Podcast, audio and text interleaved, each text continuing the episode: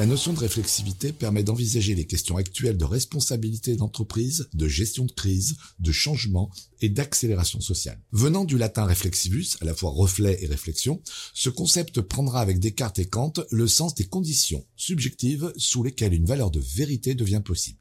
Ainsi, la réflexivité correspond à un retour de la pensée sur elle-même, ce qui la différencie de la réflexion, laquelle s'appuie sur une représentation et un processus mental. Au XIXe siècle, le mot prend la dimension d'auto-analyse. La réflexivité devient une qualité fondamentale de l'intelligence par la conscience de soi, avec et sur le monde.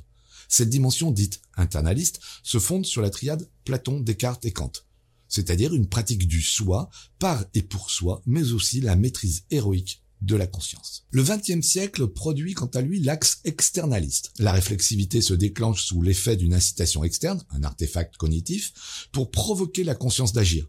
Cette stimulation cognitive implique un déclencheur sensible, notamment une contradiction entre l'action et les conséquences attendues, provoquant ainsi la présence d'un écart dans la situation. Au même moment, le pragmatisme anglo-américain fera de la réflexivité une des composantes du soi avec la notion d'expérience, le self. Un événement notoire, l'expérience, modifie la perception du soi dans l'action. Plus encore, l'avènement d'une société digitale intensifie les rapports sociaux comme les conditions de socialisation et entraîne une dislocation de l'identité et du rapport à soi. Pour résoudre cette tension, il devient nécessaire de réaliser ce travail de réflexivité au cours de laquelle l'esprit, le soi et la société, titre d'un ouvrage phare, produit la stabilisation de ces différents niveaux de conscience. En management, plusieurs points émergent. Le premier consiste à former les managers à cette pratique réflexive. Organiser des actions collectives nécessite de conscientiser ces actions collectives et de ne pas en rester à un chaînage mécanique entre elles. D'où le développement de ces soft skills, allant du leadership au coaching managérial.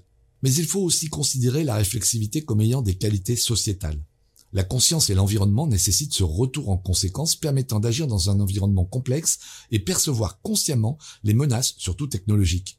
La réflexivité permet de se représenter les contradictions, paradoxes et tensions d'une société du risque. Enfin, les accélérations technologiques, économiques et sociétales entraînent de nouvelles conditions organisationnelles, donc de nouveaux enjeux pour enseigner un management qui puisse agir avec le nécessaire recul sur lui-même, surtout si ce management se veut responsable. La réflexivité est une composante de l'agir organisationnel pour un management qui ambitionne de produire un impact sociétal et ne peut pas se contenter d'une portée à court terme et réduite au profit.